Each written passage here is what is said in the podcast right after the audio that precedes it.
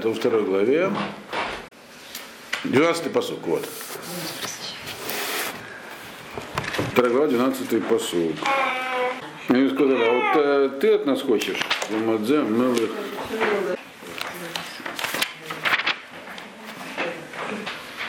И тогда от них это самое, их оправдание услышал. И оправдания были правильные, они правильно все говорили. Они, как можно знать, что напишет, что, что у человека в голове? Он от них требовал невозможного. Но написано, что он на них сильно, 12 посуд, да, на них на, на сильно, из-за этого на них сильно разозлился и сказал следующую вещь. Лавир, чтобы э, значит, уничтожить всех вообще ученых в Вавилонии. Помните, когда мы говорили про это, кто назывался ученым, там были разные виды. Были действительно те, которые занимались исследованием природы, и были, которые занимались э, толкованием снов, были, которые занимались медициной, все. Он сказал, и были, которые занимались колдовством. Все это называлось словом хахамим, ученые. Он сказал, всех уничтожить. Всю Академию наук, все, все что было. Ну, Хаднецер, просто напоминаю, он в тот момент находился на вершине славы могущества. Он все, что уже можно было завоевать, завоевал. Больше, больше не, нечего было завоевывать просто. Дальше надо было уже идти куда там, в Африку, в болото, где не с кем воевать и задумался о жизни, поэтому он так к этому серьезно отнесся. Ему он был человек сам не ученый, но в науку верил. И вот выяснилось, что наука не может ему помочь. Он сказал, раз так, нет это никакого толка, всех уничтожить. Значит,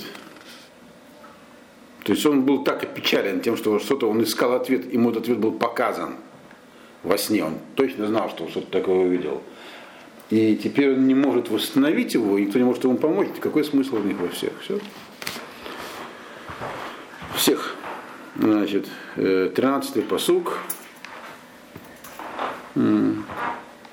Да, и надо иметь в виду, что, в принципе, хотя он был, он был мы видели до этого, что он был умелым правителем, когда вот он захватил в плен э, из Израиля, привезли молодежь, он школу организовала для того, чтобы них кадры административные воспитывать и так далее. Тут он принял явно неправильное решение, потому что ведь он же не всех к себе позвал, он позвал к себе только самых э, видных представителей четырех школ.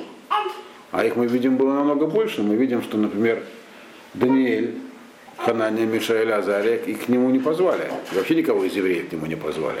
А они тоже назывались Хахамим, тоже были учеными. То есть, видимо, кого-то еще не позвали. То есть он был настолько опечален на Мухаднецер, что при всем своем уме дал распоряжение уничтожить всех, хотя явно как бы, это было неправильно, с его точки зрения. И таким образом э, вышло постановление, и стали убивать этих самых ученых. 13-й посуд мы сейчас читаем. Э, и также пришли за Даниэлем и его друзьями, чтобы их отвести на расстрел. Ну, это не расстреливали, а убивали другими способами. Тут не сказано какими. Скорее всего, просто мечом голову отрубали или все. Да. За ними тоже пришли. Вот. Э, потому как э, законы, то, что все, что сказал Навуходнецер, выполнялось буквально, то есть без всяких все понимали, что если не выполнить, так и самого отведут туда же, в подвал. А он не сказал, кого конкретно убивать, сказал всех ученых, всех, кто даже мог быть теоретически ученым, всех убивали. В принципе, это далеко идущее, конечно, э, мероприятие. Вряд всех грамотных потом убивать и так далее. Но оно было остановлено. 14-й посуг. Э, значит, и поручено это было Ореху. Орех был такой сам, он тоже был вообще-то хахам ученый, но ему это было поручено. У него была еще должность, он был Рафта Бахим, то есть он был как бы э, заведовал, э, можно так перевести, как главный палач. Вот. Или главный тюремщик. Отвечал за систему наказаний. Но тем не менее мы видим, что у него были нормальные отношения со многими из тех, кого он убивал, он ничего сделать не, не мог просто. И вот теперь приходит к Даниэлю, и Даниэль ему дает совет. Тут есть разные комментарии, кто кому дал совет. Он дал ему э, совет, для, как выйти из этого положения, или он дал как бы себе от, совет, чтобы спасти себя, но так или иначе, по простому пониманию, я сейчас специально не читаю вам по сути, потому что они написаны по-арамейски здесь, я вам сразу даю перевод, по Мальбиму в основном, как Мальбим переводил. Значит, А, а что весь Даниил написан? нет, не весь, середина. Потом в конце он снова перейдет на иврит. Мы же про это в прошлый раз говорили, что когда этих самых вызвали, вызвали к Навуходнецеру всех этих самых ученых, они перешли на, на арамейский язык. Дальнейшее изложение на арамейский. Каздим, для того, чтобы пытаться объяснить как можно более внятно Навуходнецеру, почему то, что просят, невозможно сделать, потому что арамейский это был его родной язык и разговорный язык того времени. Поэтому вот эта часть, средняя часть Даниэля написана по-арамейски. Записано так. Вот, и написано она от, от лица рассказчика. Дальше потом она снова придет, от, будет вестись от первого лица в каком-то. То есть даже всякие там библейские критики различают, делят его книжки, говорят Даниэль 1, Даниэль 2, по-разному изложено. Но на самом деле это все одно. Значит, пока мы находимся в начале еще, в самом начале Даниэля. Но самое, до самого интересного мы не дошли. Самое интересное, самое будет, когда первый, первый сон он будет расшифровывать. Там уже начнется, так сказать, для чего все это написано. Итак, здесь пока только все идут прелюдии. Итак, значит, и Даниэль, за ним, за ним пришли, и он э, э, как бы дает совет тому, кто пришел. Э, он дал совет, э, который, этому самому Ариоху, который пришел, чтобы убивать всех мудрецов Вавилония. Э, теперь Даниэль, он э, где находился, где была, и он был расположен вообще в всей этой придворной э, иерархии. Он, мы знаем, сидел у ворот. То есть у него была важная придворная должность какая-то. Он занимался ворота, это не ворота, такой вход куда-то, типа калитки.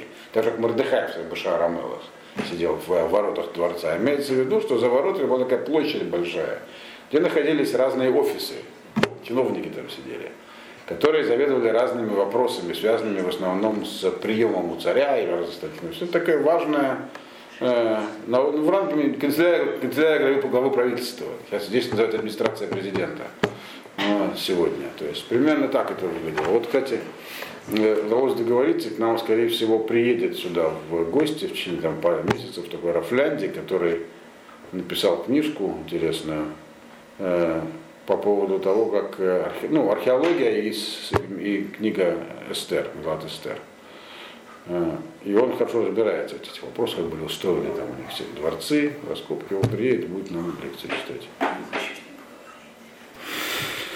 Так или иначе, Даниэль, он не мог не знать о том, что происходит. Так? Конечно, он знал, что вышло такое, вот, э, такое постановление. Э,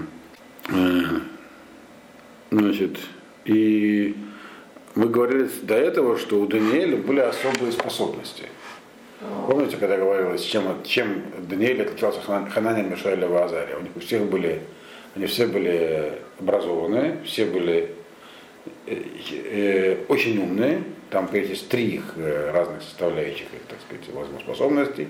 У Даниэля была еще одна э, способность сверх тех, кто были у них, он понимал в снах. Как там было написано, вы помните? Виданиэль Альшнатах это Кожа Мадава Аскель Беколь Сефер Хахма Ваданиэль Гевин Беколь Хазон Халамот. А Да- Даниэль сверху вообще понимал во всяческих видениях и снах. То есть какие-то у него были такие способности. Получается, если в государстве происходит такая вот, катавасия, что-то там такое с видением было у царя, и он теперь наводит шорох страшный на всех э, своих подданных, то Даниэль должен был бы, по идее, пойти и э, помочь ему с этим делом. Но дело в том, что то, что написано, что он понимал в э, видениях и снах, это не означает, что он, ему автоматически было гарантировано такое понимание. В принципе, как относиться к снам, э, обычно у нас есть гемора такая, в, в геморе Брахот, на Нун, и написано, что такое сны, как их воспринимать. Это не такая сложная вещь. Там есть несколько простых правил. Самое главное из них, что плохой сон обычно посылается хорошему человеку, а хороший плохому. Вот.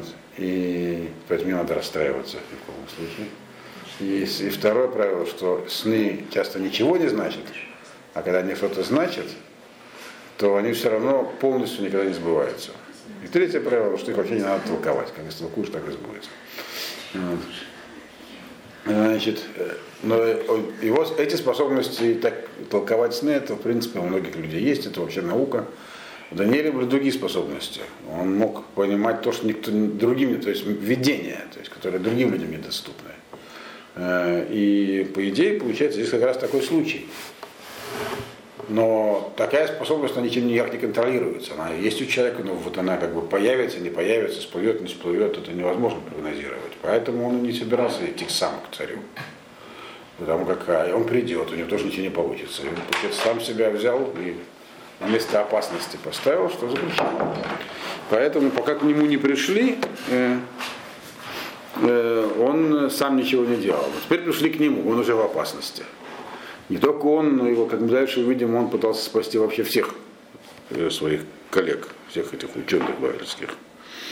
Но вот у него теперь зато он выиграл время, поскольку к нему заранее не приходили, а он сам не вызывался, то теперь он может сказать формально, он не обязан был знать о том, что, что, то, что происходит.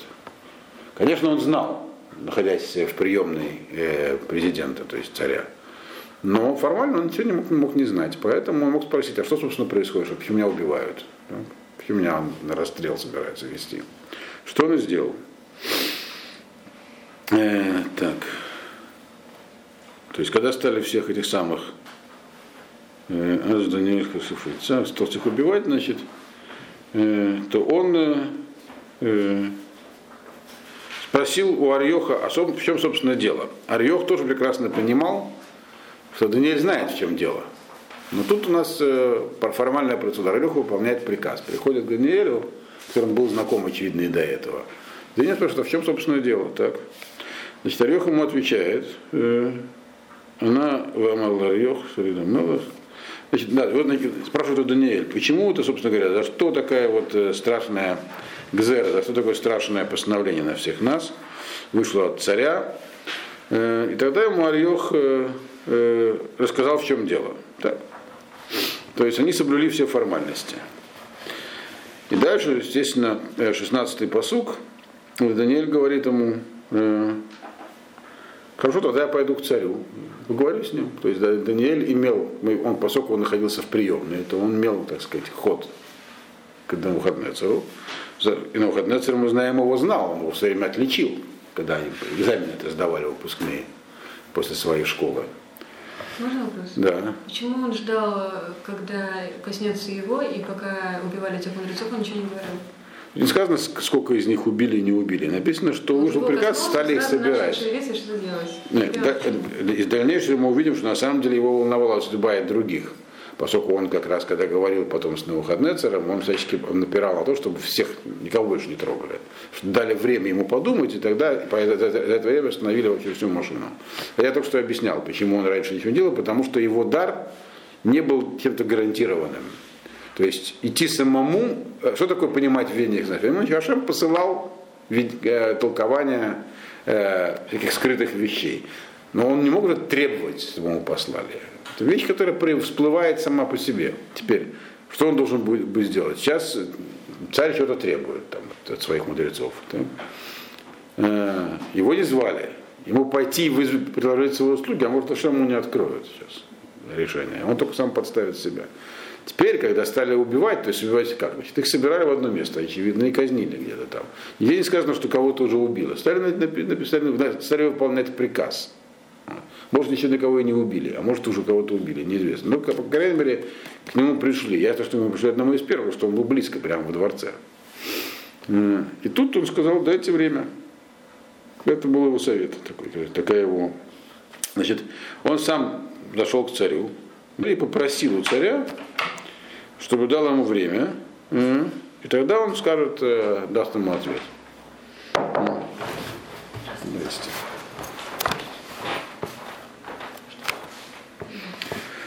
То есть у него была, так сказать, у него была формальная причина с такой так поступить, потому что его не звали, то есть он, он не участвовал во всем этом процессе. Теперь, раз э, к нему пришли, он, это уже не называется, что он ни при чем. Его теперь в это вовлекли. То есть он, все правила формальные соблюдены. Он имеет право, раз его привлекли, не спросив у него решения, а сразу заставляют держать его отвечать за тех, кто не сумел разгадать. Он имеет право попросить об отсрочке. Э, значит, и когда он просил об отсрочке, объясняет здесь и, и Мальбима, и все остальные, что он попросил не, не об для себя, а вообще, чтобы до утра, то есть было вечером, чтобы до утра приостановили действие указа, который относится ко всем. И таким образом он выиграл для себя время. Почему он не мог пойти сразу? Если у него был такой дар, он, по идее, мог зайти и сразу дать ответ. Потому, как я уже сказал, это не был научный дар. То есть это не было, не, не было, это не было таким специальным умением, которое он выучил.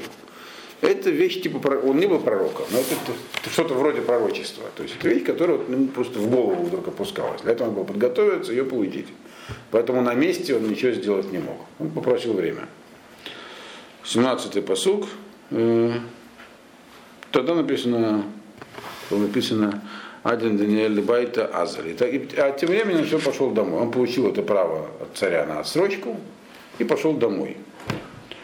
Э, для того, чтобы, так сказать, то есть ушел с работы для того, чтобы, помню, я помню, что его должность была связана, в самом начале мы это читали, с тем, что нужно было длительное время находиться там во дворце, не отлучаться, стоять, не есть, не пить и так далее. Но типа, тут он просился, ушел домой для того, чтобы сосредоточиться. То есть ему нужно было теперь как-то получить разгадку.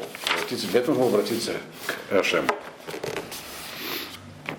Э, и тут дальше подробно, приведена подробно его, и приведено подробно его обращение, как он этого добился, и чего он, каким образом, что там как бы важные разные формулировки, которые он использовал.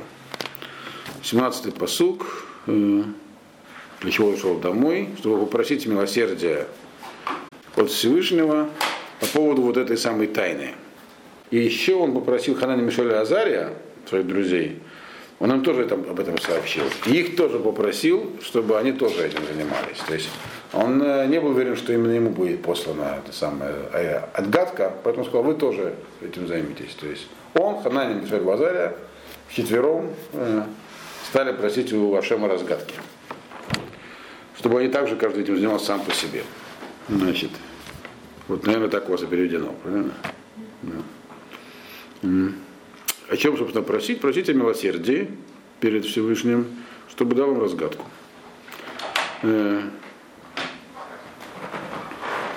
для того, чтобы не э, погибли они вместе со всеми остальными э, мудрецами Вавилонии.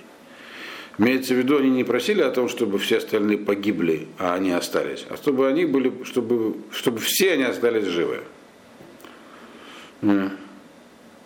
Хотя по тексту здесь написано именно так, что они просили, чтобы они лично остались живы. И это как бы важно. Да, из дальнейшего тоже видно, что они как бы хотели вообще это приостановить, всю эту зеру. Они добудились о себе, и о других. Но когда они обращались к Ашему, они должны были обратиться именно от своего имени.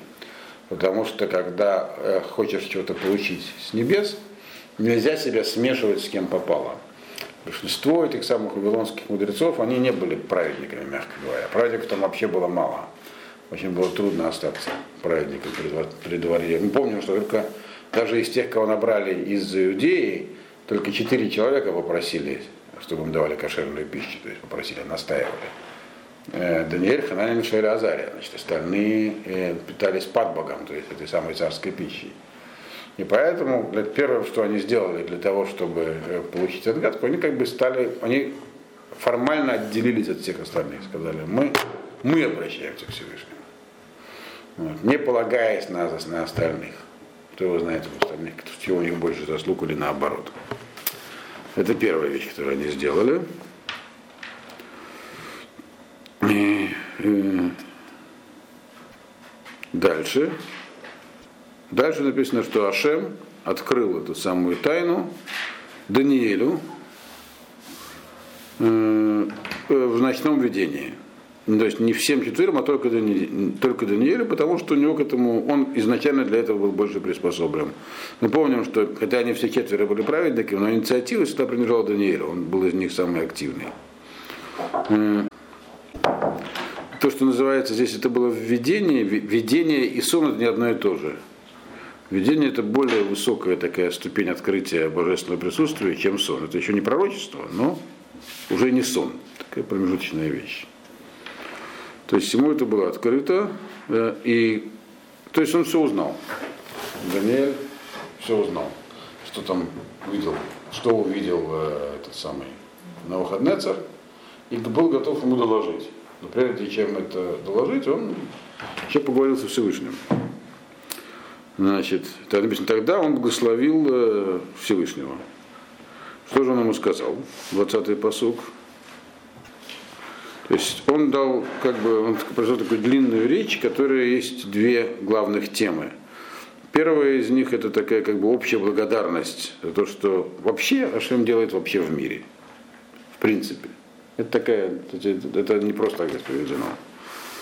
А второе, специфически за то, что он э, э, сейчас ему конкретно вот ему в этом деле помог. Значит, э, и таким образом сказал Даниэль следующие вещи. И Шем э, будет имя Всевышнего, так сказать, э, благословено всегда, от, от, от начала, от, от, ну, во все времена, э, потому что Хахма Шилои, то есть вся, весь, вся мудрость его. Имеется в виду, что что, только что Ашем сделал? Он э, в мой мозг опустил некое знание. Но Ашем, знание это вообще сам Ашем. То есть это все, что есть в этом мире, любая информация, знания, законы, природа, все это включается в понятие Ашем. Э, и он этим со мной поделился. Собственно говоря, это была, за это была благодарность. Он со мной поделился, то есть самим собой. Потому что мудрость принадлежит ему.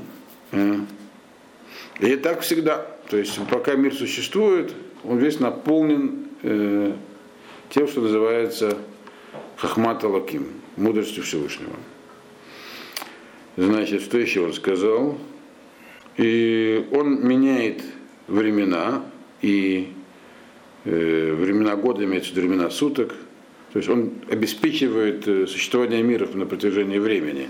То есть все, что в мире происходит во все времена, то есть само по себе время двигается им. Э, он ставит царей, и, ну, снимает царей и ставит царей. То есть весь процесс исторический, все, что по оси времени идет, все зависит от него, все он делает.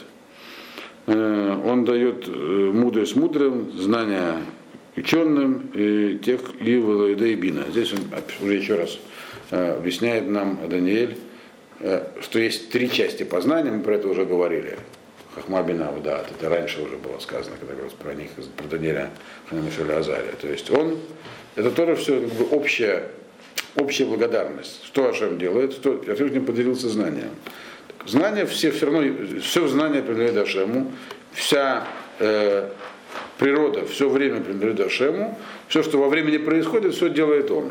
То есть ничего само по себе не происходит. То есть мы видим, что важной частью благодарности было то, что Даниэль сказал, что случайностей в мире нету, ничего просто так не происходит. Это и есть такая как хвала, которую он высказал Всевышнему в ответ на то, что получил от него, то, что просил. Дальше 22-й посуд. Хидуш, сейчас дочитаем, что он говорит, потом поймем, в чем хидуш, объясню. Хидуш на самом деле никого нет, ничего нового он не сказал. Хидуш в том, что он такой, когда он уже получил то, что просил. Он вроде как получил, что просил. Он уединился, обратился к Шему, нужен был ответ, у него были способности для получения ответов, он получил ответ. Дальше, по идее, надо было идти и докладывать ответ на выходной цару. Вместо этого он говорит «Годаа». Мы знаем, что любая молитва состоит из трех частей. Так? Одна из них «Годаа» – это благодарность и, восхваление, ну, и шевах, шевах «Годаа». Восхваление и благодарность. Вот здесь он начинает с этого. То есть получается, что здесь он, у нас, он дает очень важный урок, Даниэль. Его общение со Всевышним, говорил, зачем Всевышнему благодарность? Вот таков, таков путь общения, зачем вообще нужны молитвы? Таков путь общения с Всевышним. Он дает вам то, что вы у него просите, вы должны ему дать обратно не до, а после. Э, поблагодарить и, и выразить свою позицию по отношению к нему. Так что вот это он здесь и делает. Это называется связь со Всевышним, потому что иначе это просто как бы гадальная колода. То есть, что надо узнать, узнал, пошел дальше. А у Даниэля были отношения с Всевышним, у нас должны быть. Отношения так строятся, как диалог. Дал вопрос, получил ответ, и дальше продолжает разговаривать. Значит, что, поэтому ничего нового здесь нету. Здесь только есть признание того, что это не просто, так сказать, ну, что это не э, идол. То есть, по идее, эти самые ученые на выходные цара и также и Хартумим, которые были в Египте, они тоже могли какие-то ответы получать от чего-то. Как это получается, не другой вопрос. Это тоже про это есть Гемора Сандредрин.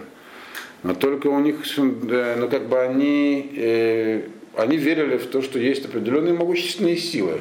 Надо уметь их использовать.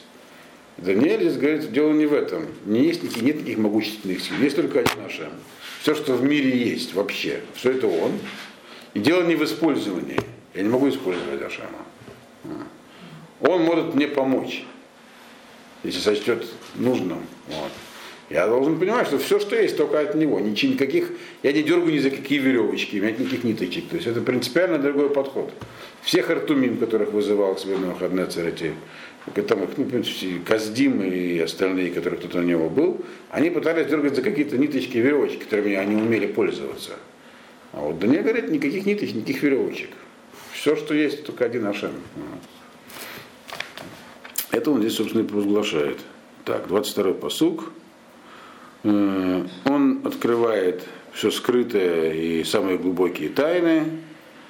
Э, он знает все, что скрыто тьмой, и с ним находится свет. Э, то здесь он уже приходит более специфическим аспектам. То есть есть вещи, которые никак не постижимы. То есть то, что он говорил до этого, в принципе, это умопостигаемо.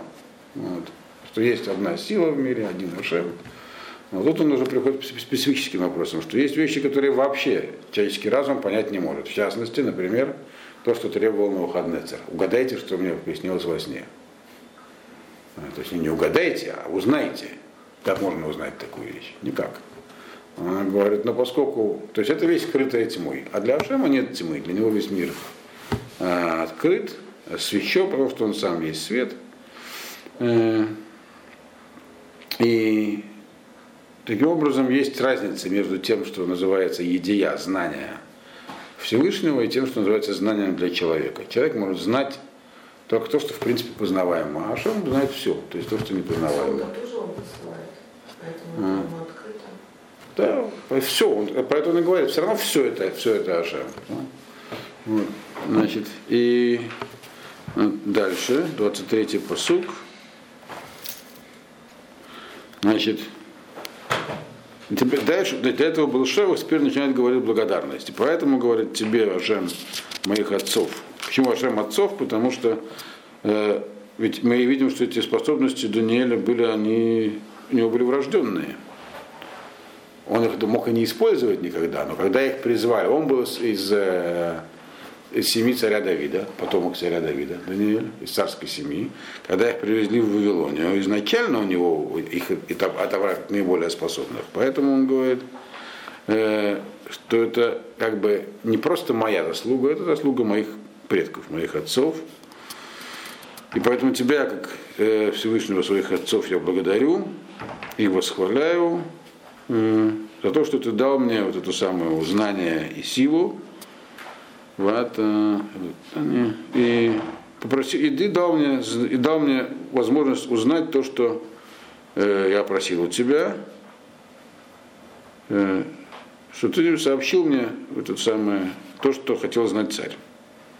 То есть, после того, как он, так сказать, общие слова сказал вообще по поводу рабочества Всевышнего, дальше он сказал конкретную благодарность за конкретное дело. И это, собственно говоря, и есть путь молитвы, который надо знать. То есть, в принципе, когда человек обращается к Всевышнему, он должен к нему обращаться не как к решателю проблем, а как к тому, кто обладает вообще всем. То есть э, весь мир это он. И могущество, которое невозможно выразить словами, находится перед человеком. Но не нужно забывать, что если он помог решить конкретную проблему, которая здесь э, тоже была решена, потому что за это человек наиболее э, легко может быть благодарен. Значит,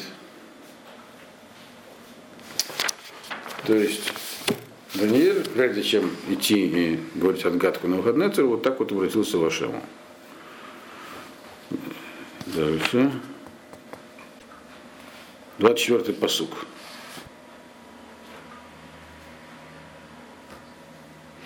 Значит, после этого написано, э, Даниэль зашел к этому самому, к Ариоху, который, которого назначил ну, царь, чтобы убивать всех мудрецов Вавилонии, э, пошел к нему и сказал ему следующее.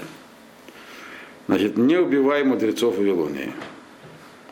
Это было все еще вечером, то есть это было до утра. То есть он сразу получил когда ответ от Всевышнего, поговорил с ним, сразу пошел э, э, к Арьеху. Теперь у него была уверенность в том, что он сможет, э, э, э сможет дать правиль, правильный ответ. Поэтому он после этого сразу пошел к Арьеху и сказал, останови убийство, не выполняй больше приказ царя. Э,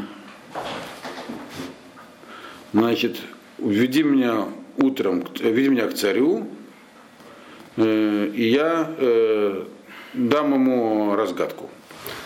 То есть отсюда мы видим, что на самом деле он э, заботился и о других тоже.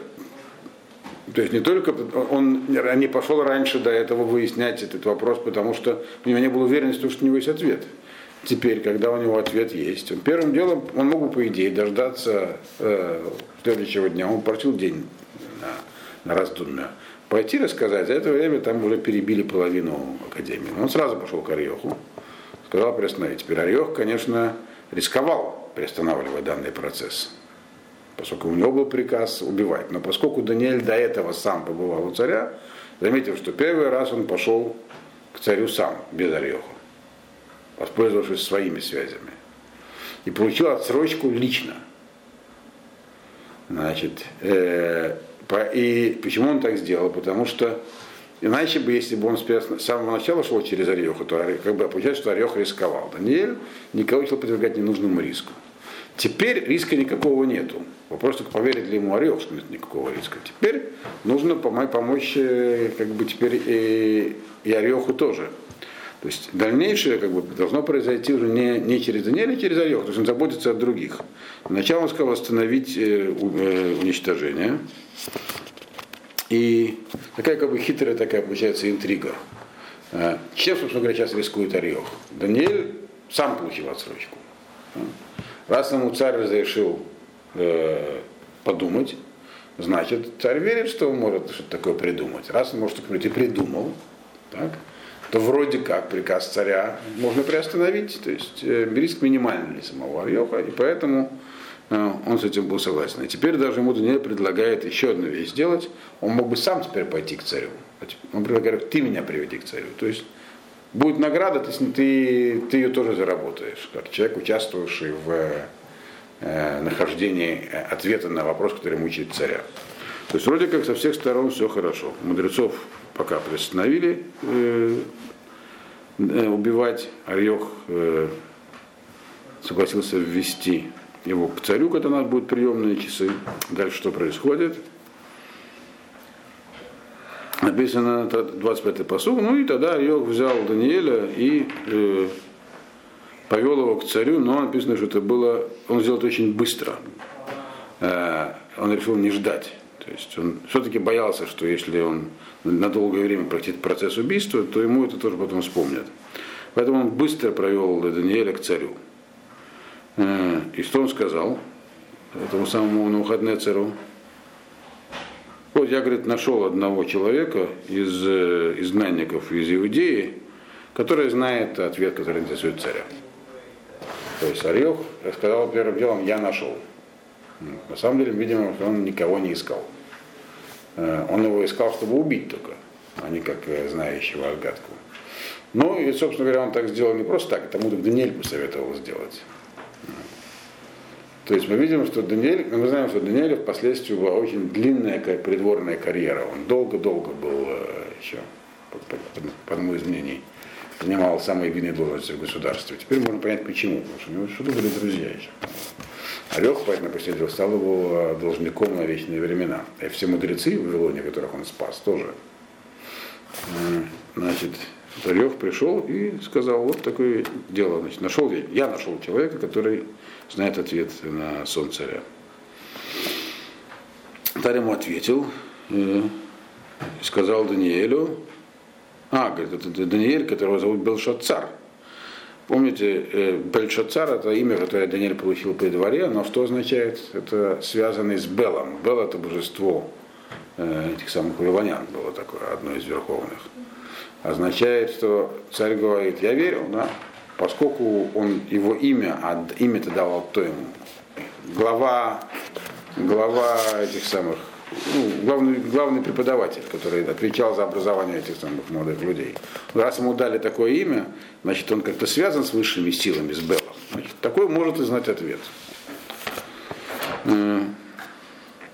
А значит, ты, значит, ты, наверное, можешь дать мне ответ на мой сон, который я видел, и его отгадку. То есть сам сон и что там, что это все означает. Так? Но правда тут по форме, как написано, это как бы э, он выразил удивление. Говорит, неужели ты можешь мне дать ответ? То есть, с одной стороны, вроде как он говорит, ну, может быть, ты можешь. С другой стороны, он как бы выражает удивление. Неужели можешь? То есть мы видим, что у самого Хаднецера он как бы уже разуверился вообще в возможностях э, всех своих ученых и считал, что никто не может помочь. Хотя, с другой стороны, кто его знает. То есть у него была такая, как бы, он колебался.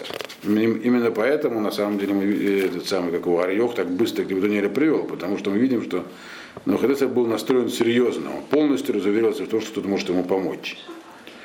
Значит, 27-й посуг, значит, я пытаюсь быстрее добраться до самого сна. И ответил ему Даниэль э, перед царем и сказал следующую вещь. Ну, он начал ему отвечать таким интересным образом. Он прежде всего хотел, э, чтобы э, этот самый приказ о смертной казни был отменен. И с этого он начал. Он сказал так, значит, тайна, которую спрашивал царь, ее не, может, не могут знать ни мудрецы, ни гадатели, ни эти самые колдуны, ни Махшифим, то есть, ну, Хартумим это такие, которые гадают, колдут одним способом, Махшифим другим способом. Никакие другие ученые э, не могут это, этой вещи знать. Никто не мог бы этого сказать. То есть, первым делом он хочет сказать, что ваши все эти самые э, негодования по поводу своих остальных ученых, они безосновательны это вещь, которую никто вам сказать бы не смог. Поэтому не надо никого казнить. Э, потому что эта вещь настолько возвышенная, скрытая от людей, которую никто не может знать. Никакие шейдим, никто не может им помочь. То есть все их инструменты здесь бессильны. Но, 28-й посуг, есть только Ашем в небе, который один ведает такими тайнами. Собственно говоря, мы знаем, видели, что и мудрецы, фараону сказали примерно то же самое.